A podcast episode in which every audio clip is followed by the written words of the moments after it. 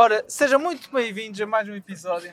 Estamos aqui para falar com vocês. Sabem como é que é a situação, sabem como é que é o dia a dia do dia da vida. Então, pronto, sem mais demoras, demongas, estão a perceber? Aquela cena que é de mongas. Passemos ao podcast em si e já sabem, tiveram aqui na semana passada uma cena diferente. Eu nem estava à espera, por acaso, mas queria agradecer ao Arthur por ter feito esse favorzito, de continuarmos consistentes e, chegar, e continuar aí com o nosso episódio, com o nosso episódio semanal sem interromper nada, que assim é que é. Portanto, eu agora gostaria de falar uh, um pouco sobre o episódio anterior, porque o Arthur, pá, ele teve a falar convosco, mas eu sempre a dizer o, o, que, o que já me dizia a mim e agora tenho-vos a dizer. Ele não é.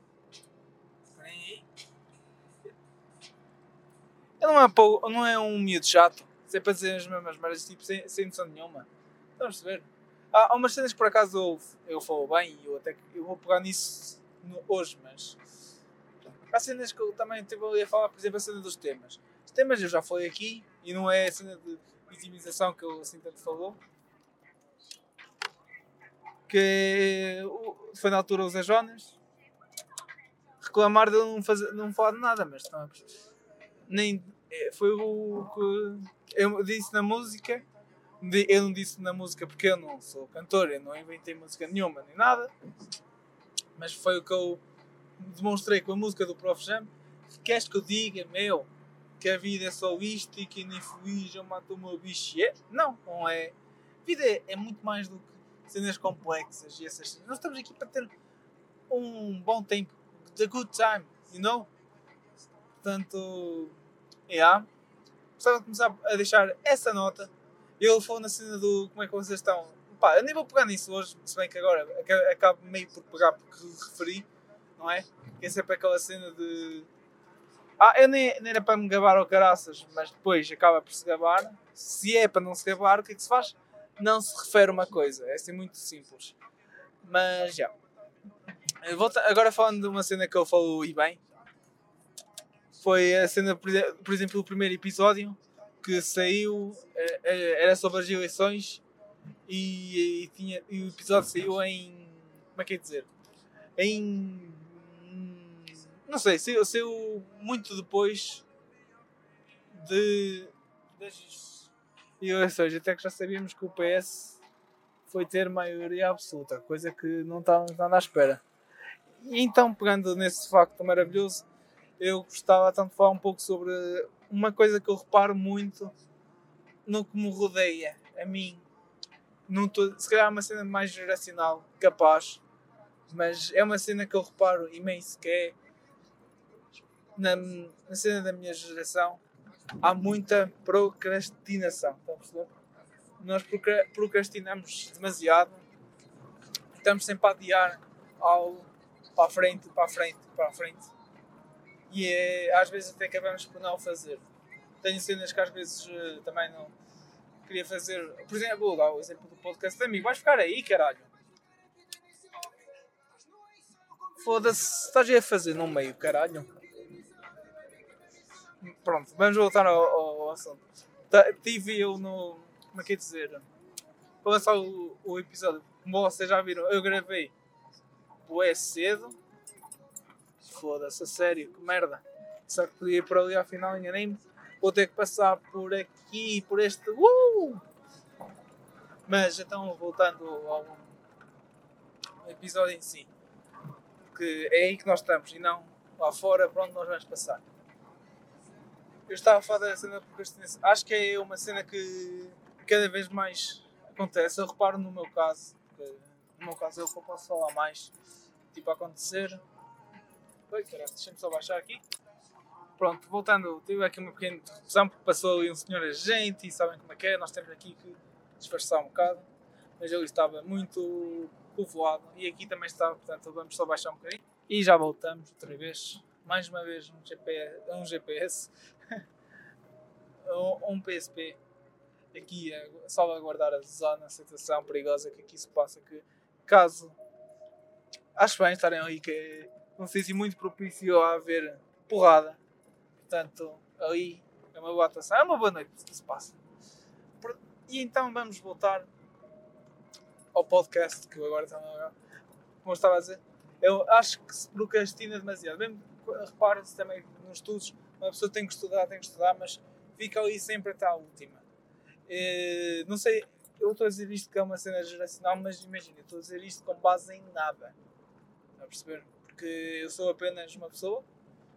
No, estou a dizer, tipo, no meu caso, que. Como é que é dizer? Que foda-se. Que interage com algumas pessoas da mesma idade. Não, é, não são assim tantas, mas ainda são algumas para considerar o que eu estou a dizer. O que eu estou a dizer. Como é que é dizer? Útil. Não é útil, mas com base em alguma coisa. Estão a ver? Então, é, acho que é uma cena.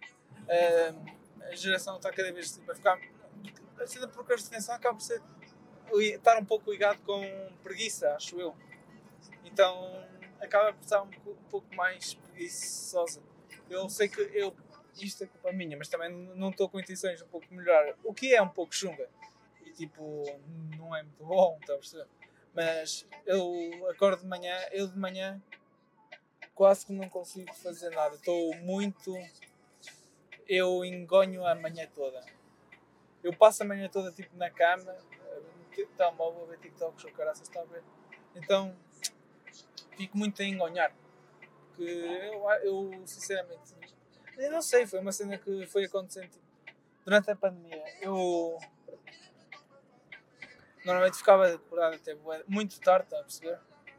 Então depois de manhã só acordava, o quê? Acordava tipo quase uma, ficava um bocadinho a enganhar e ia comer em 10 minutos. Mas agora acordo, por exemplo, mais cedo que na pandemia, mas fico enganhado na mesma. Isto acaba por ser um pouco.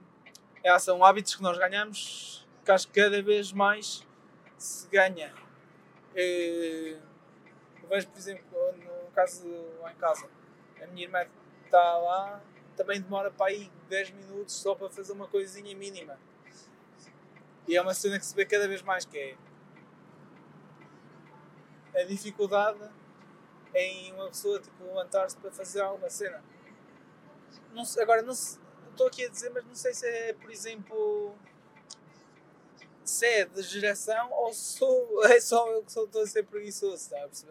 Gostava de, de mesmo eu, eu, tudo, eu, olho ao redor e também vejo que são assim. Então, yeah, é, mas já está. Eu tive a adiar demasiado tempo fazendo o podcast. Eu ia lançar, e isso ia, só que estive à espera de uma cena que por acaso demorou um bocado. E nem chegou a acontecer que depois até disse, olha, se foda, vamos lançar o episódio assim. Que pronto. Que tinha a ver em termos de imagem, está a ver? Depois já tive que decidir. Lá num dia mais inspirado lembrei-me, olha, não, que se foda, vamos fazer, fazer assim, vou fazer. Eu não. Pronto, passei para o Arthur, falei com o Arthur e ele lá fez ele, mas a ver assim, olha, vamos pegar aqui nisto e fazer, já que infelizmente não tivemos a oportunidade de passar para um, não diria profissional, mas para alguém que entenda mais sobre isto. Ah, é que agora desafio um, um pouco sobre a cena de, de procrastinação. Ele falou noutra cena que é a cena de ser hipócrita. Pá, já? Yeah? Vocês até já repararam também. Já, eu critiquei a cena de falar em inglês, mas também já faço várias vezes, mesmo não estando fora. Faço várias vezes. Então, caralho, eu estou aqui fora. Faço várias vezes durante o podcast. Não, tenho, não tenho a sensação que fora do podcast não faço assim tanto, mas mesmo assim, está tá a perceber? E a cena de ter, ter feito fixe, a cena de à noite ter pegado na minha namorada para, para pôr aos ombros durante o concerto fiz, demorou 5 minutos. Mas já. Foi, foi só uma vez, também já estava meio tocado, mas eu lamento. Foi uma cena. Foi one time thing. Olha, pombas. inglês. Então, yeah. Mas eu, eu, eu, tenho a opinião que nós acabamos todos por ser hipócritas não, em, em algum assunto. Só que depende tipo, da gravidade da hipocrisia então, que determinam o quão hipócrita tu podes, ou se tu podes chamar hipócrita alguém ou não. Porque imaginem, eu ter feito isto é, não é nada mais, é só eu é comentar cenas que acontecem no dia a dia e, que, e a minha opinião e depois acabo de fazer igual. Agora eu vou dar um exemplo que é, por acaso, é a mesma cara de hipocrisia, na minha opinião, que é a cena do Diogo Faro. Que é, para quem não sabe, o Diogo Faro é um comediante que pronto, faz manda tweets e assim tem um programa na RTP2 do Scroll. A intenção se calhar até é muito boa, mas eu sinceramente é, é tipo comediante, mas é, neste momento é mais ativista. Então, eu, na altura da pandemia, uh, na altura da, da pandemia, eu uh, eu estava sempre a criticar o pessoal que se juntava em festas durante a época de Ano Novo e Natal. Se juntava tipo mais de 10 pessoas em festas privadas, sem máscaras, sem nada, sem cuidado nenhum. Numa altura tão delicada em que o Covid se transmitia de uma forma tão, tão simples. Tão, e havia grandes números. E passado que Ele ainda por cima era pago, fez artigos sobre essa merda e passado o quê? Dois dias ou assim, saiu tipo também uma, uma foto dele a fazer a mesma merda, tá a ver?